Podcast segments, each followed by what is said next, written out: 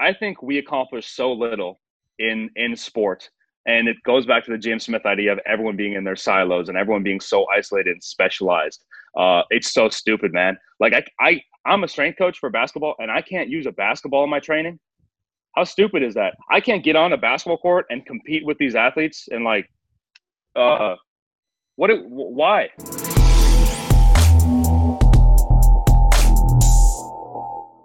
Welcome to the Upside Strength Podcast, your number one resource for all things fitness and performance in Switzerland. Today, I'll be chatting with Jake Tuura, who is an assistant strength and conditioning coach at YSU. Jake, thanks so much for coming on, man. Yeah, no problem, man. So, for those who don't know you yet, can you tell us a little bit about your story and your background? Yeah, uh, currently I'm at Youngstown State University. It's a uh, Division One in uh, the states. I work with women's basketball, women's tennis, women's soccer, men's women's golf, men's women's swim, dive. So a lot of teams, uh, not football. Like that's what everyone always thinks. Do you work with football? If you work at a Division One college, no, I don't work with football. I have in the past, but uh, so those are teams I work with, mainly women's teams. But my personal interest is in uh, hypertrophy, strength gain and athletic performance. Athletic performance meaning just dunking basketballs. That's what I care about. But if you get good, if you get good at dunking basketballs, it can really carry over to a number of other uh, athletic, uh, like sprinting, change of direction, stuff like that. So, uh, but yeah, so I, I got to this point. I've been doing this maybe a decade. Um, I grew up in Northwest Wisconsin, uh, like kind of the middle of nowhere and I really had nothing. Like, and I, I got into sports because there's really nothing to do there. And it's like if you don't do anything in the wintertime, it's really depressing because the days are so short. You go to school and it's dark, and you get home and it's dark. So if you don't have basketball, it's kind of depressing. So uh, I played basketball, terrible athlete, and then I just I started training. I did like jump attack was Tim Grover was it was with Michael Jordan and was on cover. Right. Um, so I did that. I saw some results. I don't think I did anything properly. I would like drink Mountain Dew between sets. That was one thing I remember doing. Uh, I had no idea about nutrition, no idea about anything really. And then uh, just this whole process, I've it's it's all been self taught. I had no coach ever help me through anything. Um, so I saw results with that. I went to college. I just gained a bunch of muscle in college. Didn't play sports because I had jumpers knee. I had jumpers knee for like three years. Uh, patellar tendon, patellar tendinopathy, patellar tendonitis, whatever people want to call it. I had that for three years. Went all the traditional route, did not help. Um, and over this time, I've been able to get out of that. Over this time, I've been able to gain a bunch of muscle. Over this time, I've been able to gain a bunch of strength and vertical jump. So this is why I feel I'm someone that can talk about these things because I've came from the bottom and now I'm actually have a pretty decent level at, at all this stuff while suffering through the injuries that mm. um, people usually get. So that's where I can kind of help people, give advice, uh, coach them. So these are the things I'm passionate about. But the other things, like let's talk about, like maybe you work with rugby, like hamstring injuries. I'm not passionate about that. I've never had one. I don't even care. Uh, or like uh, Achilles issues never had an I had a, like, had a little bit of Achilles issues, but like you might get that with running. I don't get it. I get patellar tendon issues because I jump, you know. So like that's what I can speak to, and that can carry over to other areas. But if we want to talk about specifics of rehab or specifics of let's say vertical jump development, it's not going to be exactly the same as like sprinting and stuff like that. So um, yeah, man, that's that's kind of my background. I just I got into it because I was a terrible athlete and I had nothing going for myself uh, in life. So I'm just like, I'm strength and conditioning is fun. Being in the weight room is fun. Uh, and then I'm, I'm where I'm at now, but I've been, I've been able to work with a, number of good coaches. Like I was at University of Minnesota. I was with Cal Dietz for mm-hmm. a summer. So like that he does triphasic training. People yep. are familiar with that. So being around that was a pretty big influence. Uh, and then over this uh, time, I've, I guess I've been around good people. I've had times where I've been not around good people and I've been like, I need to leave this area. But usually someone good comes in. Um, and recently we hired a couple years ago we hired a woman soccer coach who he's actually consulted with James Smith. Um, he's he used to be a strength coach. Like he is a really knowledgeable guy, really knowledgeable about sports performance. Mm-hmm. Um, so at, at Youngstown, I was actually thinking like, man, I need to leave this place because I'm not I'm not learning anything. You know, like I'm the only I'm just coaching people all day, but what am I actually learning? So uh, after my first year, I was thinking that. And then he came he came in and um, really was a guy I could actually learn from. So it's like I just been lucky people have come by to to teach me things because I think people can listen to podcasts and they can read books, but if you're not around good people, you're not around people that are that are like being around them daily, if you're not around that, you're not going to really grow as much as you can. And you're going to find yourself not reading the books and not listening to the podcast because you just get lazy. But if you're around the right person, that is actually can actually change your mind and be really powerful. So, yeah, man, it's kind of my background. Um, you said you, you know, when you started out, you didn't know anything and you kind of started from scratch and, and built yourself up all the way to where you are now. What are some of the main things that you changed your mind about since when you started working in the field uh, until now? Uh, well, let's talk. Okay, we could talk specifically for myself, and then yeah, yeah, and then for, for how I look at athletes. So, like for myself, it was like I only cared about performance because like uh, I played basketball, and it was like I want to get stronger and I want to jump higher. So I would see people in the gym doing bicep curls or something. I would I would just be like, man, that's so stupid. Why are you doing a bicep curl? This is there's no performance orientation with this. Like, it doesn't. It's not going to translate at all. You should. And then I would even look at people lifting slow and be like, why are you lifting so slow? You need to be training fast. You want to you want to develop the fast twitch muscle. You know stuff like that. So, uh, and then when I had the jumper's knee, I totally stopped training for performance and I just started doing bodybuilding. I actually got um, John Kiefer was a guy back in the field. He had a website, Dangerously Hardcore. He had he wrote carb backloading and carb right. That's why. Yeah, books. I thought I knew his name from somewhere, and that's that's the yeah. book. Yeah. Yeah. So I I found his his stuff, and that was like, man, that was great. Like I I loved everything he said. So I got into bodybuilding, and then I'm find myself doing the curls. I found myself doing all the bodybuilding stuff. So um, how it kind of changes. Like I just used to care about performance, but then I then I did the bodybuilding, and I, once I did the bodybuilding, it's like, man, I really miss jumping, or man, I really miss lifting heavy. So it's like trying to fit fit all this together. And then when I did um, Christian Thibaudeau's neurotyping system, I, I, bought the course. I did a test myself. It's like I'm the type one B. I'm like the uh, explosive person. I love jumping. I love training six seven days a week. I love variation. But then the other types, I'm mixed between three different kinds. So it's like I love bodybuilding stuff. I love heavy stuff. Yeah. Um, I just don't like any like one by twenty if I like I wrote one by twenty, I wrote my twenty program for people to do. If I did one by twenty for two days, I would stop training. I'd be like, this is so boring. I don't want. I never want to do this again. You know. Um, so that's one thing I, I can't do, or like long distance running stuff like mm-hmm. that. I I don't I don't connect with it at all. Um, so how I've changed over the years is is being like, if I did a strict bodybuilding program, I'm gonna I'm gonna get bored with it after like a week.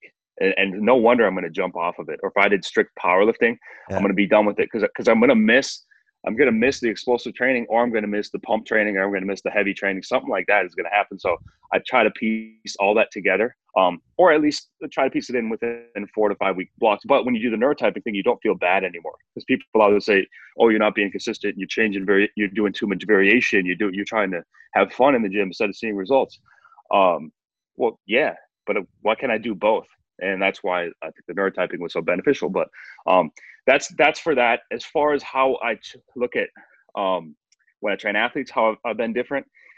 Like, dude, as, as, a strength coach, we just look at performance. We look at vertical jump and sprint speed, and um, maybe a change of direction test or something like that. And it's so isolated physically, but what does it actually mean for the sport performance? You know.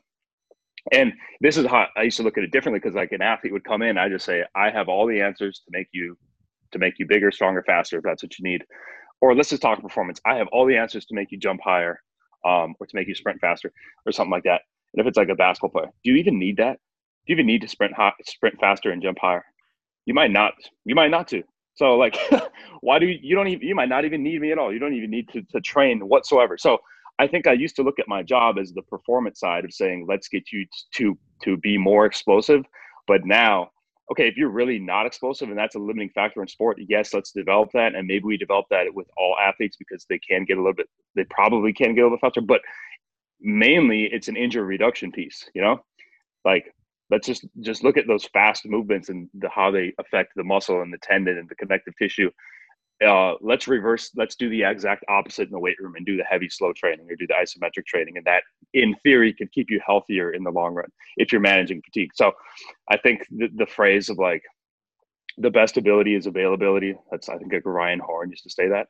Um, that's kind of how i look at it is like let's i turn the women's basketball team here. I don't care if they jump two inches higher at the end of the summer. It's probably going to go away anyways because they're going to get fatigued in the season. So it's like if i can increase strength a little bit, maybe increase confidence a little bit. Then that's gets subjective, so maybe we don't talk about confidence. But um, if they can stay healthier through the whole year, we're going to probably have the best year we can, whether they squat 100 more pounds or jump two inches higher, stuff like that. So I think that's why where I stand differently because I used to look at my job of like, I want to produce these isolated physical results, but really it doesn't matter for wins and losses. And often, no, it does not. Um, in a sport like this, in a sport like football, like American football, I think these isolated things do matter because you have a line of scrimmage and you have a five second play that's over so fast uh, there's a lot less controllable factors, or there's there's a lot more controllable factors than there is in basketball or in rugby or in uh, soccer or mm. what you guys say football over there, um, because the the area is so big. There's the dead balls; it's a lot less. You know, like there's so many things that are going on. But mm. American football, there's so much more that's controllable. So getting a guy a little bit faster in a sprint or a little bit better at it at an isolated route or something like that, or a lineman getting a little bit stronger definitely matters. But if we're talking basketball or we're talking these sports with bigger fields that are there's way way more going on, it gets a lot harder to say that you need to improve your isolated physical measure quality, whether that's a jump, not a stand standing there and doing a jump, you know. So that's kind of how it changed over time is being like, I don't have all the answers. I'm I'm less insecure about myself and I'm more like if you need the training, you need the training. If you don't, you don't. And uh, you're playing. If you're playing Division One sports, you're playing them for a reason. You know, I don't need to fix you. like something worked, and I could actually be doing harm by trying to step in and and uh, intervene. Yeah. Yeah, that's that's kind of the the conversation going around. I don't know. You take LeBron James and other kind of freaks in their in their sport, and people look at their you know physical prep, quote unquote, and they and they they laugh at it. But in the end, those guys are so far beyond already everything that's being done in the sport that like you said maybe changing that and and you know you could put together the perfect program for them. Who says that it's actually going to make them better and not put them at more risk for injuries right? Yes uh i had um are you familiar with ben patrick? Knees over toes guy um, so I had him on my podcast a long time ago. He runs uh, Athletic Truth Group, does like online coaching with the uh, knee pain and stuff.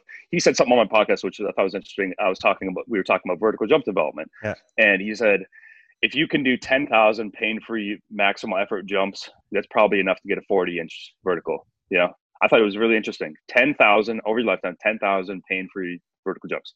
Right. So, the kid kids always ask kids will ask me on Instagram what's what's the best vertical jump exercise and I'm like jumping you know, like at the end of the day, that's all it is. Like yeah. you could probably get 40 inch vertical by just doing max effort jumping. Now you have to manage fatigue and whatever. So maybe you need a little bit of knowledge for that. But that needs to be in place first. So it's like you don't need any of this other stuff. So if you talk about LeBron James, what is his physical prep for for basketball? Playing basketball. You know? And we should step in when we see that there might be a limiting factor or there might be something coming in for injury. But this is the problem. This is the problem I have. This is the problem at college. I just told all the sports I work with like there's some athletes that probably don't even need to come to the weight room, you know? Yeah. But instead, it's like we got four hours in the court and we got four hours in the weight room. So athletes are going to be set split into those two. But what if we could do this? Let's have them go and play a game. And I we just we all watch all the coaches, we all watch them play basketball, and we maybe watch a number of games, and we say, okay, here's their limiting factor. Here's what I think the limiting factor is. We all agree upon it, and then we find out that that limiting factor can be helped by weight room training. And then we piece in a little bit of weight room training. Instead of saying here's four hours of weight room training. Why do we even need four hours of weight room training? You know we might only need 10 minutes of weight room training in a week but then i might not have a job anymore you know? Yeah that's that's, that's the, the, thing is, yeah people need to keep their jobs. Yes but the, the that's i think that's where the james smith model which i don't think will ever happen would be useful where right. you have a sport a sport coach who's knowledgeable on everything mm-hmm. um, so then you can add in enough volume, like the amount of volume that is going to be proper, I guess, uh, for that one athlete. Uh, the, the, the difficulty I have with the James Smith idea, with with any of these ideas, to talk about what is the right thing to do and what makes the most sense, uh, is when you put in an athlete's own perception, their subjectivity, it all goes out the window. You know, because right. there might there might be an athlete who we say they're they're so solid at basketball they don't need any weight room training, but then you go talk to this girl and you say you're not going to be training in the weight room and they're going to be like what do you i love the weight room why are you taking the weight room away from me I, you know and it's like yeah. now you ruin their experience and now you right. probably decrease their performance and you probably increase their likelihood of injury so it's like when you i think that's i think personally i could be wrong i think this is where the james smith james smith ideas get get muddy because if you don't factor in perception uh, or sub, the subjective athlete experience, how can you say what is the exact right thing to do or wrong thing to do? Um, I, that's what that's what's so hard. He tries to be so objective, and I understand you have to be objective, but can you be objective? Because you're working with human beings. We're from, not objective. From which from which standpoint, right? He's objective from the standpoint of absolute performance, like seeking. But like you said, if you don't take into account what the athlete wants on some level or thinks they need, then you you leave uh, an, an important part of the puzzle out.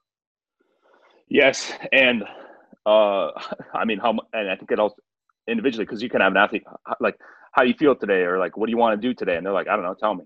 You know, I mean, that's the easiest. That's the easiest to work with, and I think that's where that model could work when they just give complete trust to you and they say, "Tell me everything to do." But yeah. that is probably the one percent of athletes you'll ever work with because yeah. everyone else will say, "I've seen this online," or like, "Hey, can we do this exercise? Can we do this stretch for my hamstring? Whatever." It's like, yeah, do it for yourself, cool, but don't say that everyone needs to do it. When you work with like a team of thirty people, and then you're like, "Why don't we do this in a way?" Or why don't we? It's like that's what you want to do for yourself. But if I did, if I did what what everyone else wanted, then the program would be different every single day. We would have no uh, we would have no direction on anything. So that's that's where the perception gets stuff, especially when you got to work with an entire team at once. Do you, do you think there's room for a middle ground between the two, kind of a, a coach coach led structure on an individual basis, in the sense that, like you said, you sit down, you look at them play. Okay, this guy needs technical. This guy this guy needs tactical. This guy needs physical. And then after, so you've kind of set up your your base plan as coaches, and then with a little bit of input from the athlete, you you draw it like the perfect training kind of split for them or orientation whether it's more technical more physical and then but i guess then it requires a lot more work for the coaches to set that up and then run that effectively and coordinate oh he's only going to spend you know uh, a quarter of the time than the other guy did in the weight room and how do we adjust all of that? Because now uh, for us in the weight room too we're not writing one program for the team we get we got to write individual programs for everybody right? Yeah uh, I think that's I think that's a problem that we all have to accept. Where uh, any new piece of knowledge that we apply, there hopefully there are more pros and cons, but there are always good. There's always pros and cons to doing anything. You know, like yeah. we like we could say, like you said, you talk about Pat Davidson. He's he's big on. It seems now the low bar back squat is is a hinge pattern, just like the deadlift is a hinge pattern. You're being redundant, so it's like okay, let's take away that and do the Zercher squat. Um, there's pros, but there are cons. You know, yeah. there are always pros and cons. So like, how do you know that there's more more pros and and then cons?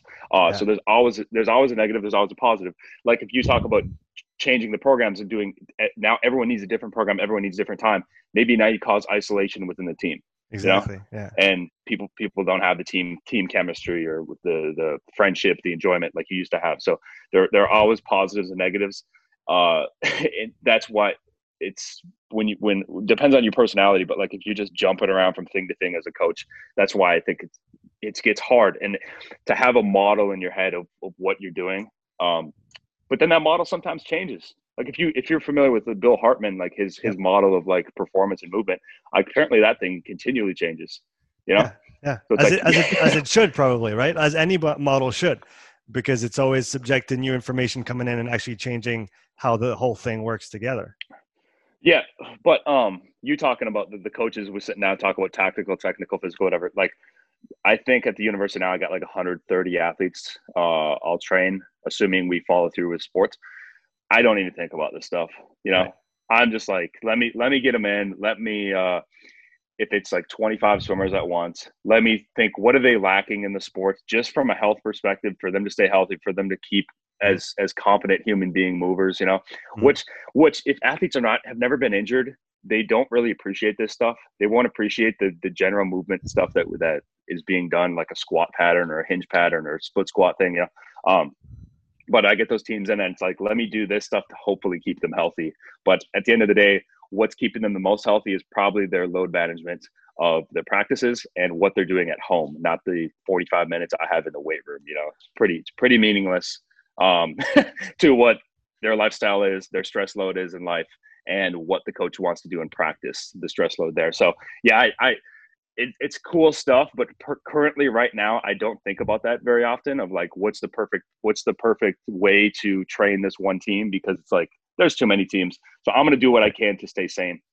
Yeah, exactly. You can't you can't do everything. At the end of the day, we can theorize all day, but to try and put together yeah. the, the perfect plan, the perfect program, the perfect organization is, like you said, comes at huge costs depending on how you want to put it in, and it's just not practical from you know from a feasibility standpoint. Yes. Yeah. Exactly. Uh, switching gears a little bit on something you you talked about a couple times already, talking about jumpers knee, talking about tendons, talking about knees. Can you kind of give us the the the lowdown on all those things, how, what you learned about it, what is usually done in the field that you think is probably done wrong, or things that are missing in in the different protocols that you see left and right? Can you just kind of freestyle on that for a bit? Yeah. So um, again, I had it for three years. I got it because I I, I loved vertical jumping. I did a vertical jump program that was heavy, a lot of plyometrics. Uh, and I think I left this. It was in the summer. I think it was after my freshman or sophomore year of college. I think I left the program. I think I dunked the basketball after that program actually, which was like the first time I ever done it, which was awesome. Um, so I got a dunk after the program, but then I had jumper's knee for three years. Never went away. Uh, it was in my right. It was in my right knee too. So I had that. I went to the doctor. They they initially they told me that you have jumper's knee. They diagnosed it. I don't really remember if it, if they did it on palpation by pressing the knee. You can't do that because a lot of athletes, just from being athletic, are going to have tender tenderness in their tendon by pressing it. Okay. Um, so you can't diagnose it like that. Uh, they didn't do imaging at that point. Maybe they did an X-ray. I don't remember, but why would you do an X-ray? It was like you can't see anything.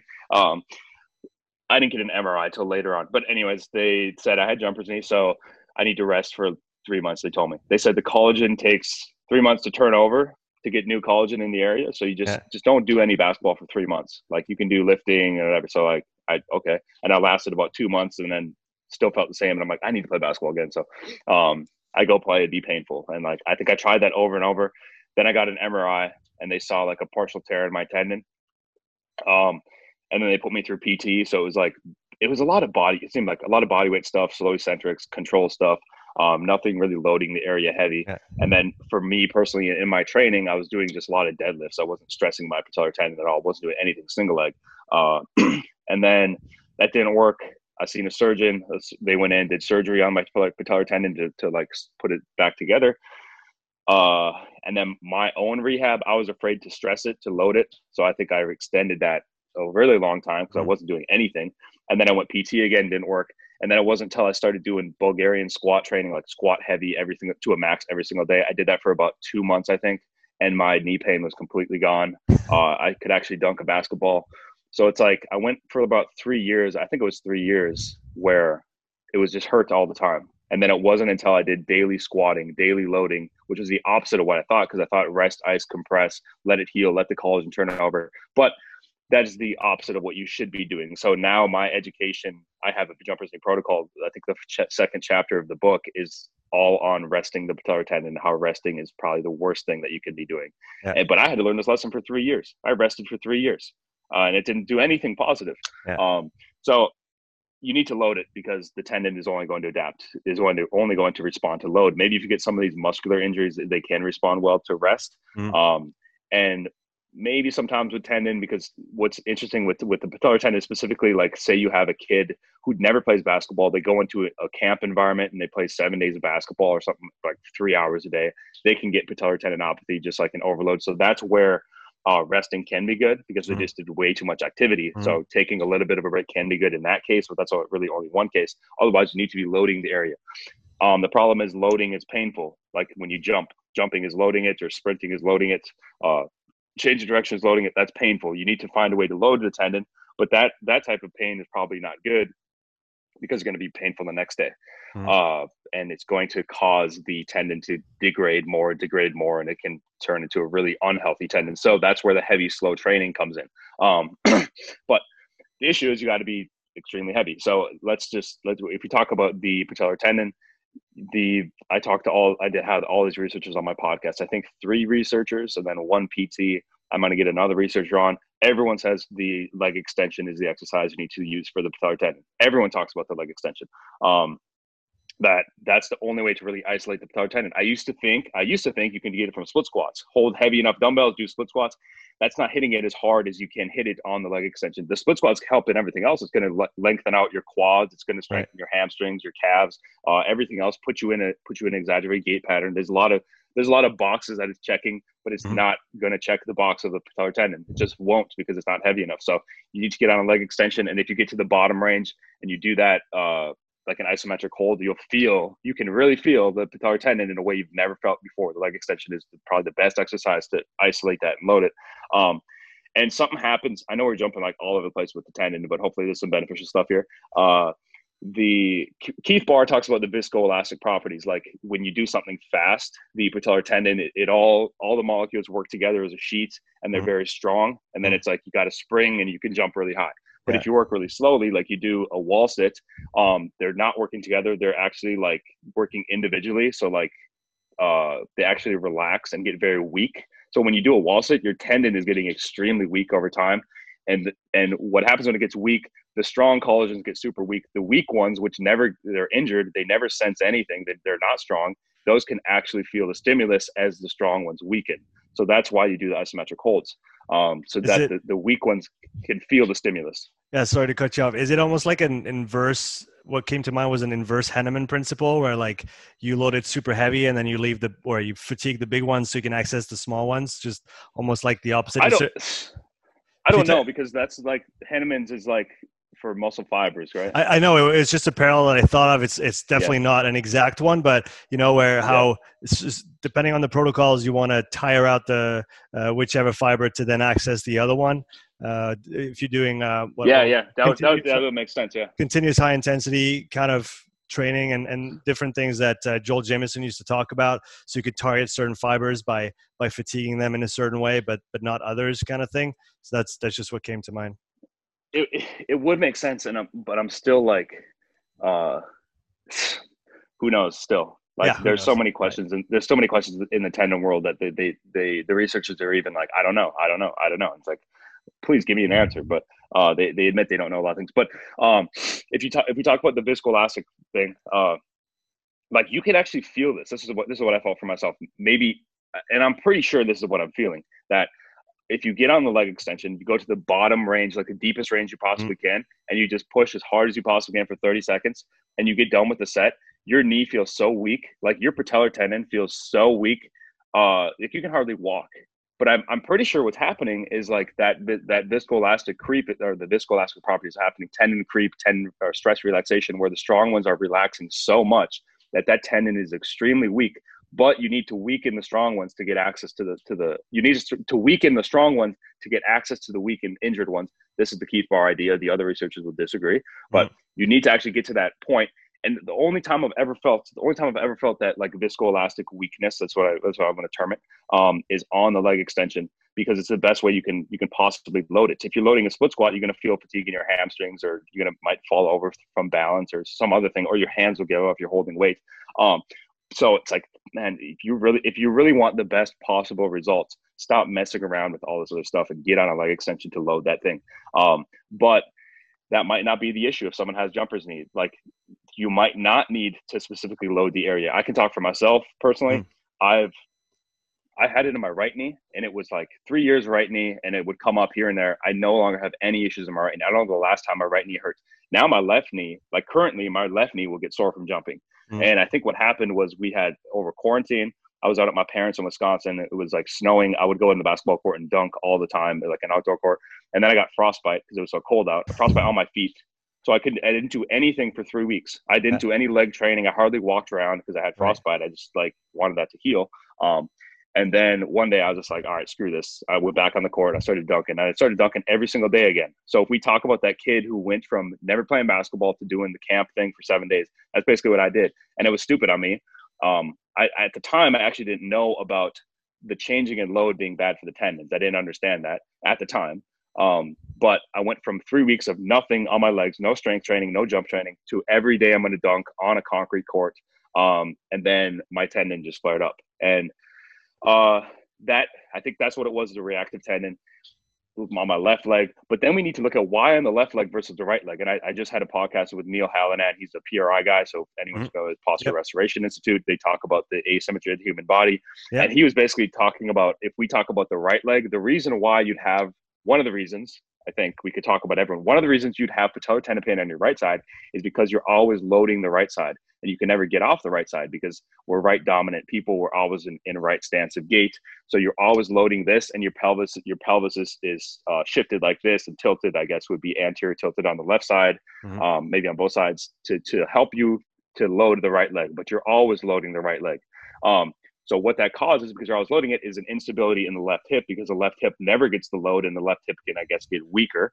Um, and then the rec- rectus femoris muscle on that side tightens up because the, the hip is tilted and it's tilted forward. So the rectus femoris muscle tightens up. And if you got the rectus femoris muscle pulling, which is pulling on the patellar tendon, you're getting load all day through the patellar tendon.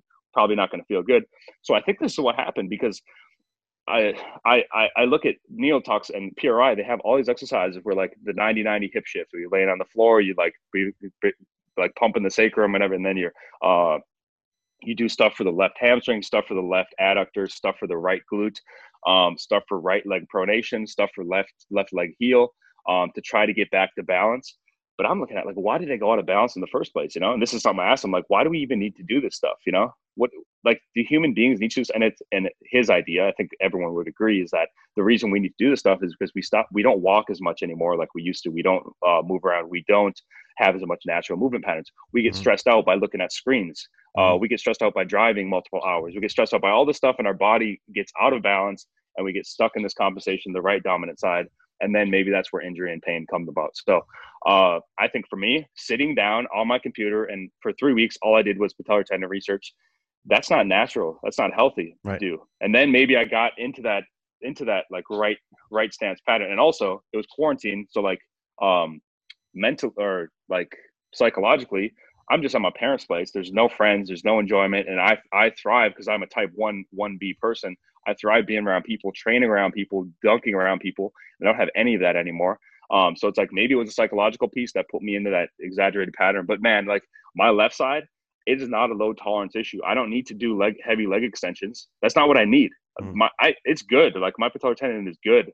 It is a uh, biomechanics issue. It's because uh, my left hip is unstable because I got I, I think at least, and I've I've been seeing results by doing these exercises.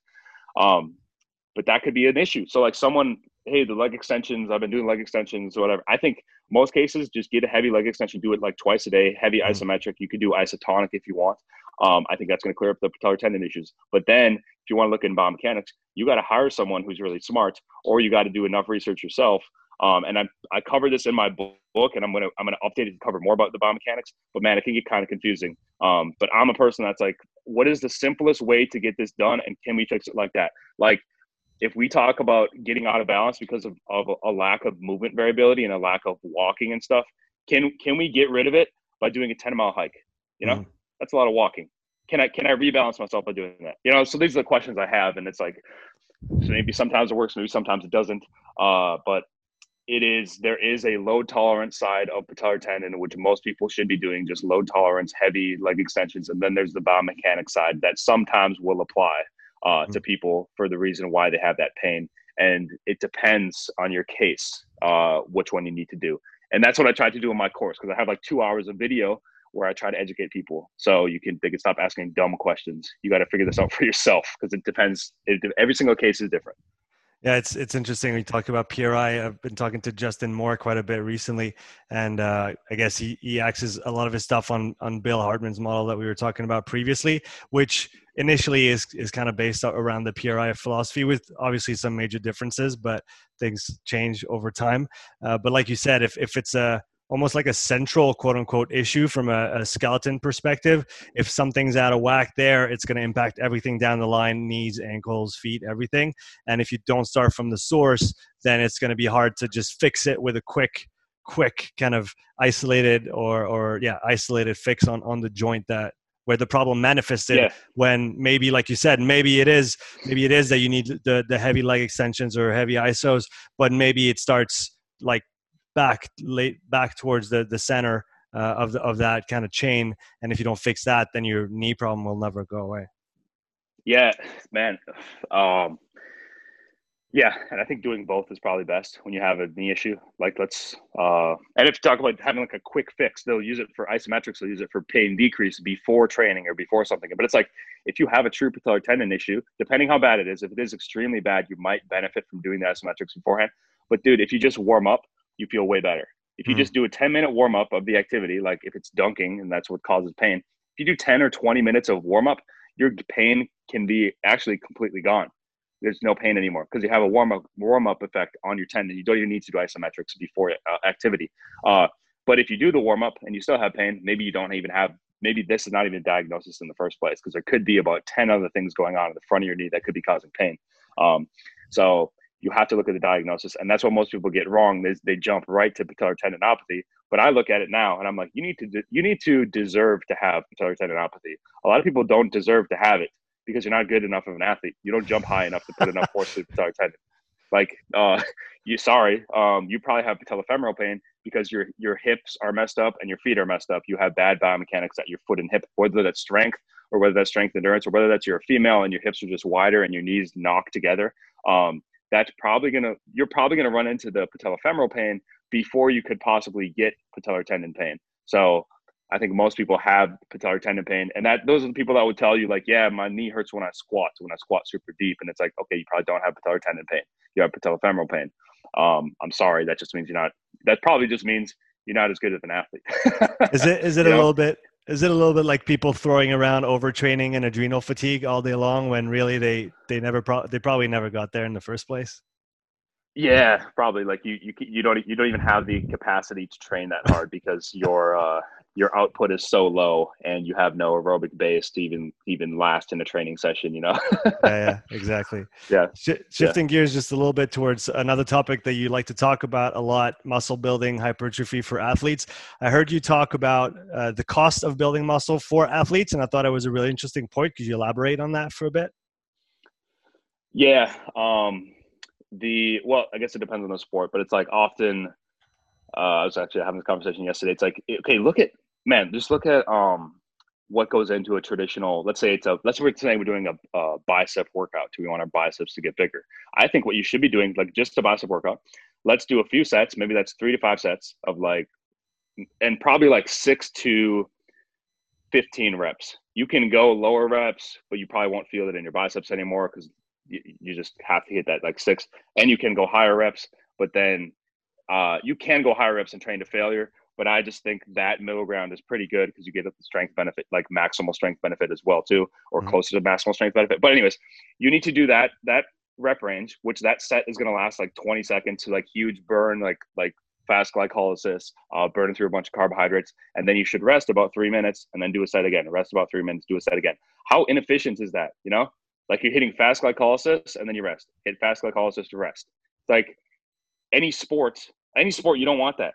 You know, it's more like ATP and then rest. ATP rest. You know, it's like like like fast effort and then recovery. Fast effort recovery. Very efficient, actually, an efficient system. Mm-hmm. We avoid the glycol glyco like we avoid the 20 second sprint and then long three minute rest or something like that. We might get in a game and we do a five second sprint, we rest 40 seconds, five seconds, rest 40 seconds. So um, if you want to like maximally build the muscle, that is going to be the difference. Is like the training energy system wise is completely different. Um, but what I tried to do in my hypertrophy clusters was actually make it more similar, where we get a lot of uh, we get that uh, ATP phosphocreatine depletion, and then we get a little bit of fast glycolysis, and then our rest period is a little bit shorter. So I tried to do that, and then we just we just ramp up the volume with number of sets, and that should lead to hypertrophy while maintaining some of that energy system stuff. So the the fear is if you only do the bicep workout I was talking about, you only do the about 20 to 30 second long set where you just burn it, you just burning like crazy, it just freaking hurts, and then you rest three minutes. If that's all you do when you're training, it's all hypertrophy training. When you get into your sports season, you probably lose all your hypertrophy. hypertrophy. Uh, you know what I mean? Like you don't need it. Your body doesn't need it anymore. It's gonna it's just gonna go away. It's not Different even useful. stimulus, right? Uh, it, well, you just adapt to what you need. Yeah. And and and that way of training, if that's how you train and you go play basketball, that's completely different. That has nothing to do with basketball. So your body's just going to lose all your muscle mass. Um, that's a that's a thing uh, I would have with the men swimmers, where like men's the men's swim coach would be like, I'm kind of afraid that they're going to gain too much muscle, or anyone would say that. And I'm like, well, they're going to lose all of it anyways once they start swimming. They'll lose absolutely everything once they start swimming. You know, the body is smarter to realize like if you got and it's impossible to happen. If your bicep got too big to to keep like your efficient strokes or something like that, it's not happening. You like right. you got to take steroids and you got to train your biceps really hard in the first place. But if they were too big, they're just going to get smaller because the body's going to realize I'm using my muscle in a different manner, in a faster manner that I need to change everything up, change the architecture to uh, help me with that. So, um, yeah, hypertrophy for athletes can be like very, they're like very different stimulus uh, or very different goals. And and often, if you're a guy, you just want to look look bigger just to look bigger. That's why I train my arms. I just want my arms to look bigger. I want my shoulders and bicep, tricep to look big. That's all I care about. There's nothing performance wise about that. Uh, but there's always a cost. So it's like to train them like that. To train, you can train your upper body like that. That's fine, but it might just go away as you ramp ramp up the sport practice. Uh, so my program hypertrophy clusters tried to stimulate that more. So it is it is you'd still gain hypertrophy, but we're kind of avoiding that uh, longer work set with super long rest period. Um, right. I think you can do that in the assistance work, but if you do that for like squat, bench, deadlift, split squat exercise, I don't think that's going to stick with you in the long run it, when you're playing sport. Um, because athletes don't they don't just want to look build muscle, look good in the off season, then lose it all in season, which often that's what happens because a coach decides to, I'm going to kill you in practice. Or I'm gonna just going to load up the practice. And it's like, then you lose absolutely every ounce of muscle you ever gained. So uh, I try to make it a little bit more similar. Um, but if you are like an athlete out of season and you do, I think like hypertrophy cluster program, eight sets of five or 12 sets of three, I think that's a good conditioning base, like it does build a lot of work capacity. But if mm. you're not doing this specific sport, like if it's rugby, if you're not doing like a high, vol- a decent volume of running all year round, yeah. um, once you add up the running volume, you're probably going to lose all the hypertrophy anyways, you know? So like keep a little bit of everything in, but the body's going to adapt to what it needs. And if you're not you know, like if you're if you're building mass and you're not keeping that that dose of the sport practice in or the sport movement in, once you add a high volume of that sport movement, you're probably losing all the mass that you mm-hmm. gained in the first place. So it's kind of wasted. It's like you don't don't go too far away from your sport. Kind of stay stay close enough so that when you come back to it, you haven't you know you're not going to have to change completely in terms of how your body has adapted. And you were talking about you know doing the the kind of the heavy hypertrophy work and or like almost to failure, let's say, on, on pretty long sets on the squat bench and stuff. In, in that context, it's also a lot more costly from a central perspective. Uh, that to do those movements to almost to failure repetitively than to do maybe the clusters that you're talking about because you're you're staying pretty fresh throughout the session you could almost compare it to a, a, speed session when it comes to running it's short it's it's pretty intense but you also don't go to failure on every rep and you keep the quality really high it's still a really good session but just different yeah, yeah, uh, exactly. And I and I think it depends on the sport. If I talk to a basketball player and say keep a little bit of basketball in all summer, I don't need to say that. They're playing like four, five, six hours of basketball usually. they're yeah. playing a lot of pickup basketball. But if we talk like football or we talk rugby or something, no one's going to play in a pickup game of these sports. I mean, are they doing that rugby? I'm not sure. Uh, the they'll, they'll play touch like, here and there, but okay. maybe once a week, if that. Like football, the guys aren't putting the pads on and going, "Let's play a pickup right. game." You know, like it doesn't happen. So it's like they can they can be kind of they can be kind of uh, pushed too far away from sport to where they're not doing it. They're just be, they're just in the weight room, uh, mm which is definitely not good. Uh, but basketball, they usually get too much of that stuff. So it depends on the case. Because basketball, they're probably in the off season. Uh, they might be playing too much basketball if they need to gain a bunch of muscle in the weight room. mm Um, that that's just going to take away all the energy. But it's like, uh, yeah, keep in a little bit of it. Otherwise, and I think keep in a little bit of it so that the training will transfer better. You know. Yeah like if you don't keep it in at all and then you you gain all this like i guess unnatural mass or unnatural strength that is not coordinated well with the sport movements mm. um i think you're just going to lose it when you get there because your body's like i don't know what to do with this. Let me just get rid of all this muscle mass. It's not helping me it's not helping me jump or sprint or change direction or do any of the basketball movements i need to do. Uh, so i'm just going to lose it all you know? It's like uh, but as we talk about this like one thing I don't control much, and I, I can't um, with females too, because talking about some like like weight or nutrition or stuff like that is kind of sensitive topic. So I mm. really just have to send them to our nutritionist. Mm. Uh, but you want to gain muscle, like it's it's not that hard. Like this, you got to weigh yourself and you got to eat enough food. And if you're not consistently gaining weight, it's your fault.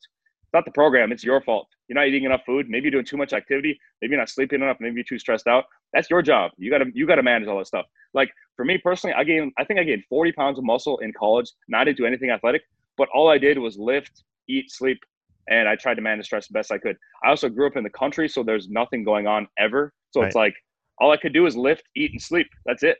But these people that uh, live in a bigger city, they always have stuff going on. They're always active. It's like uh, one of my buddies posted the other day about like daily squat training. He's like, one of these guys said, if you can, if you can lay down, or like it was like, if you're trying to do daily training, like really kill yourself, whatever, like uh, if you have the choice to sit versus stand, sit down. If you have the choice to lay down versus sit, lay down. You know, yeah. it's like uh, be as lazy as possible outside of it. Now, yeah. I think that might be too far because I think keeping some general walking and stuff like that in is good.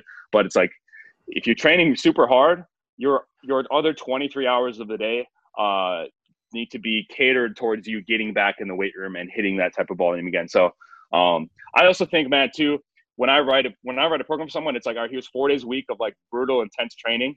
If you can't do the workouts, you can't make the workouts. Like that is a marker that you're not doing the other 23 hours properly, you know, right. of the day.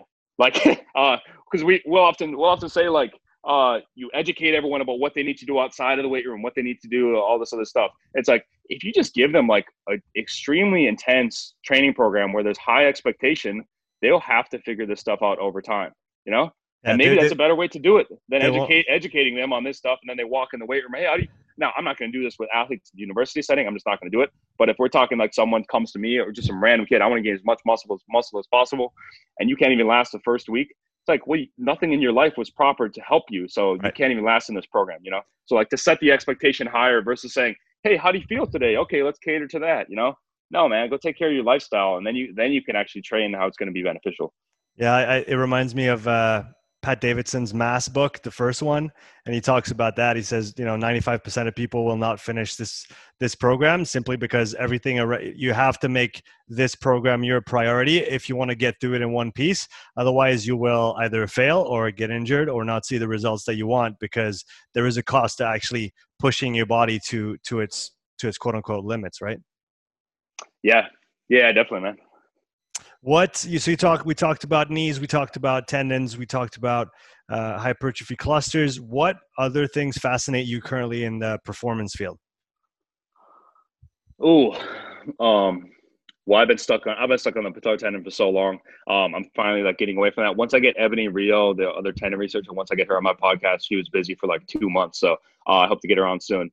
Um, what other things fascinate me? Uh, and actually, this is probably dude you need to contact because um, we've talked so much about we talk so much about injury reduction, rehab, uh, strength development, all this stuff. We talk about tactical, technical. Um, but my buddy um, Brett Adams, he runs an Instagram account called Transcending Performance. Okay. He's apparently coming out with a few books soon. Um, I've had some conversations with him. I just listened to his podcast. He was on with one of my buddies. He's he talks about uh like let's say this: you take an athlete who just kills everyone in practice. You know, they're the best player. They go out and practice five days a week. They kill everyone. So it's like, what's the point?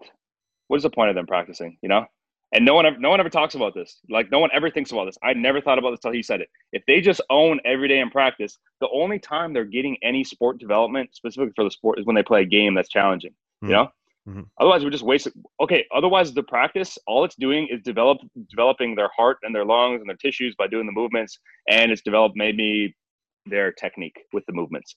But psychologically, nothing. Uh, maybe tactically, nothing as well because they never have to like change up how they're doing anything. They can just own every single day. Mm-hmm. Um, so he was talking about this, like, and maybe an example would be the best uh, example I think of. If we take a post player in basketball, a five position, and they're under the hoop and they're just destroying the opponent every single day in practice, five days a week, because the because the second string person sucks, they're not very good. Uh, if they just own every single day, Brett was like, "Here's what I need to do as a coach. I need to step in with them So then I have skin in the game, whatever. I, I step in with them. I play defense on them. I destroy them. I destroy them over and over and over, and see how they respond. You know, we see how we see how because like they never put in this that been put in this position, this uncomfortable right. position.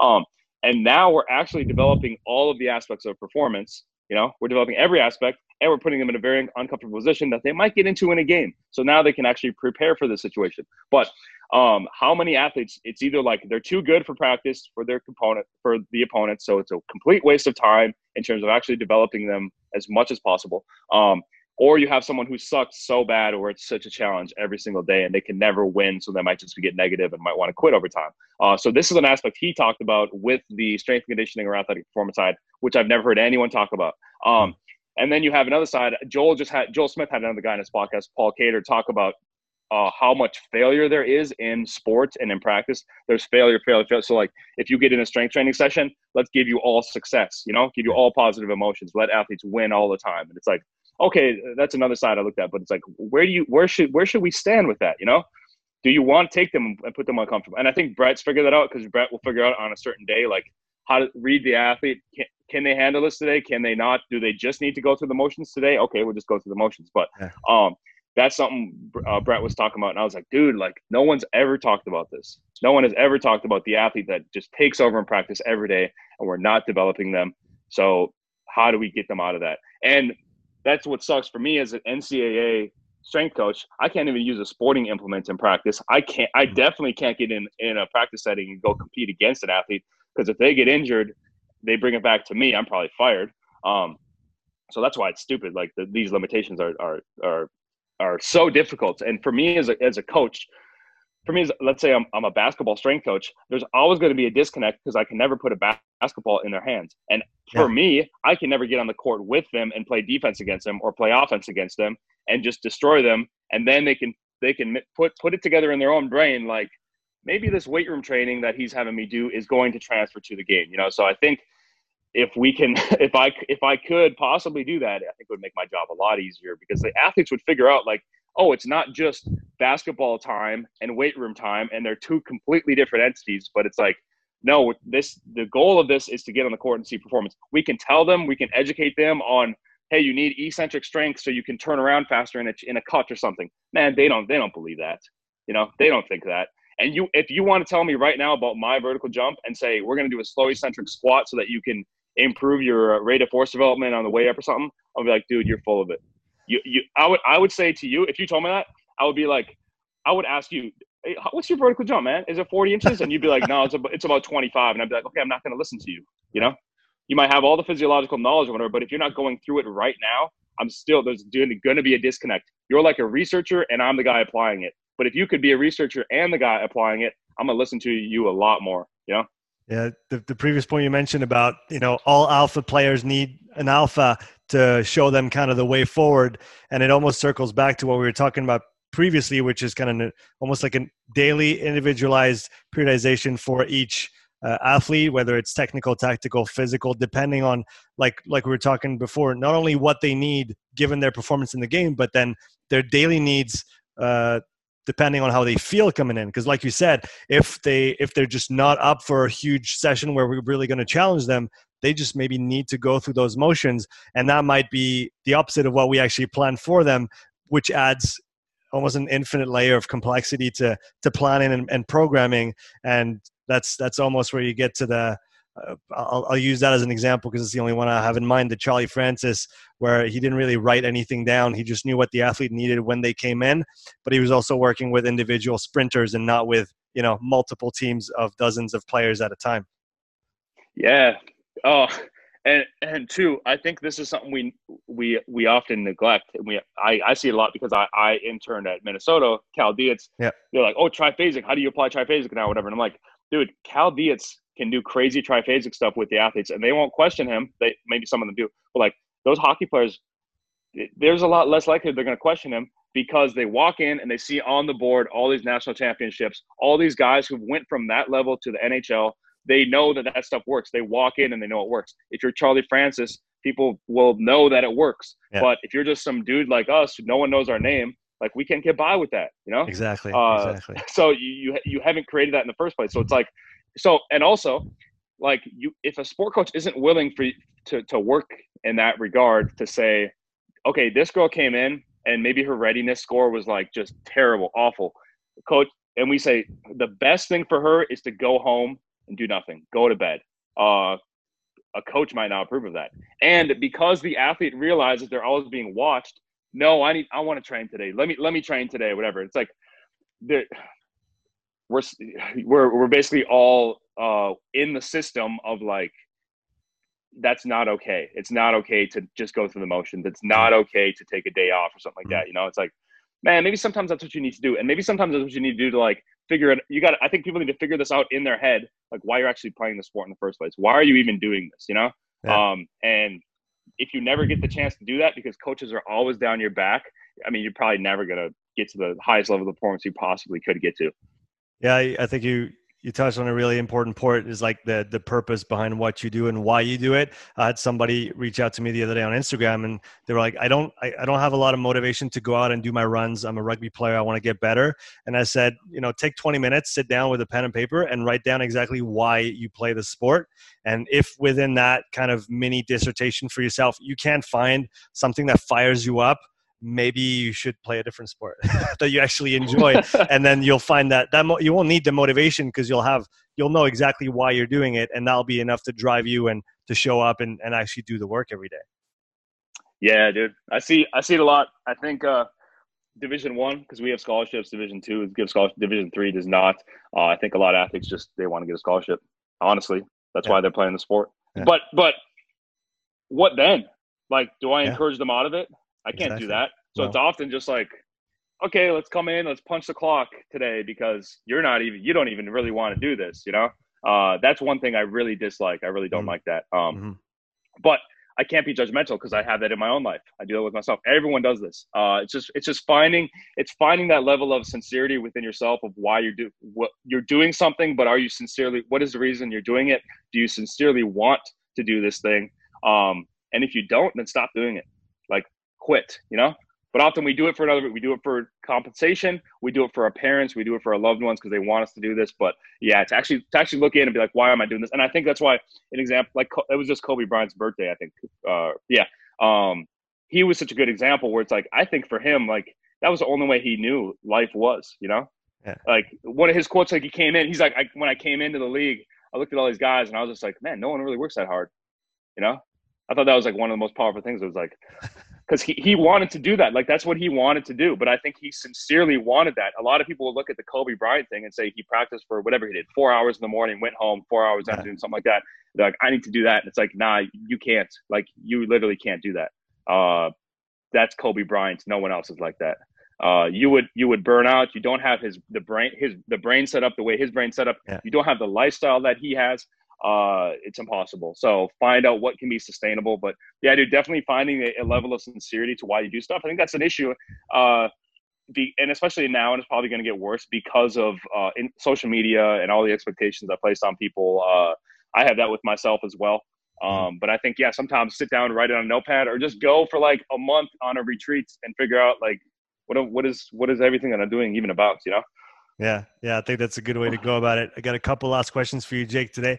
Uh, one is if there's if you had a magic wand and there was one thing that you could change in the performance field instantaneously, what would it be? Dude, that's tough because now now I think about the, all the pros and cons of like having it this way or having it that way. You know, because it's like uh, if if I could change something for the better, yeah. it's like now for me personally, I stand out a lot less. You know, um, and I'm I'm selfish, dude. I want to stand out. I want to be a, a, strength coach that people like or like someone that people respect. So it's like, uh, but oh, I guess I would say like the James Smith idea of I don't think we accomplish. I think we accomplish so little in in sport, and it goes back to the James Smith idea of everyone being in their silos and everyone being so isolated and specialized. Uh, it's so stupid, man. Like I I I'm a strength coach for basketball, and I can't use a basketball in my training how stupid is that? I can't get on a basketball court and compete with these athletes and like, uh, what? It, why? You know, why? yeah. So I think I think personally, I want I want to continue to to improve, continue to learn. Uh, okay, I want to continue to get to a new level of performance with the people I'm working with. but I can't use a basketball and I can't get on the court with them. So I think for me at the college level, it really sucks. So this is what's attractive about the private sector, you know. Um, but again, pros and cons in the tra- in the Frans Bosch book.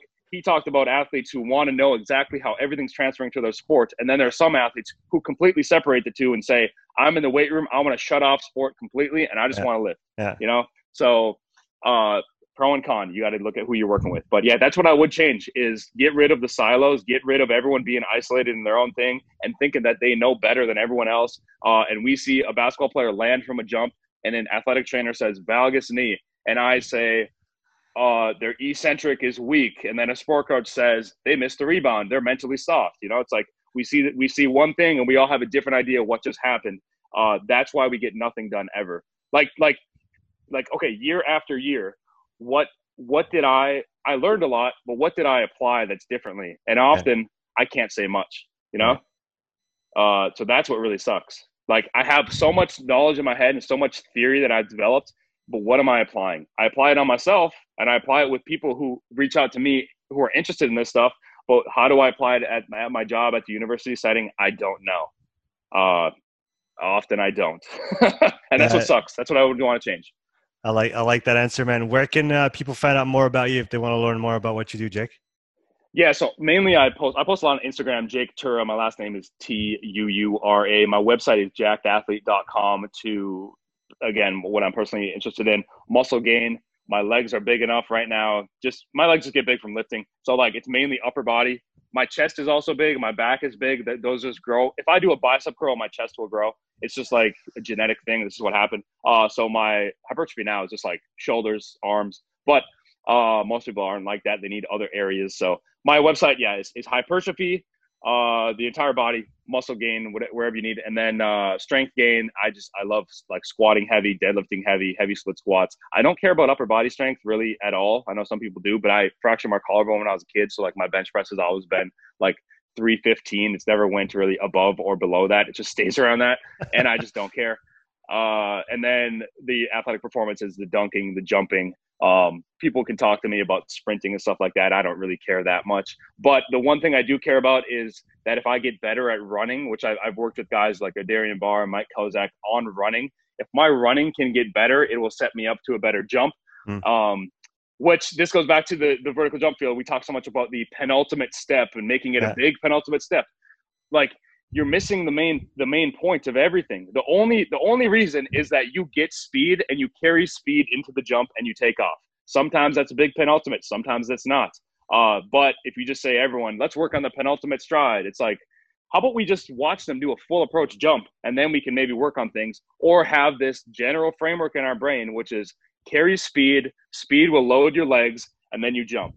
Um, but if we just say big penultimate stride, okay, why? Well, I don't know why. It's because the best dunkers do it. Okay, that's a shitty reason. um, but yeah, man, that's that's that's where people can find me. Uh, and my podcast is Jacked Athlete Podcast, uh, but you can find that on my website as well. Awesome, man. I'll link all that in the show notes for the viewers and the listeners. Thanks so much for coming on the show, man. It was a pleasure chatting with you today. For sure. Thanks, man.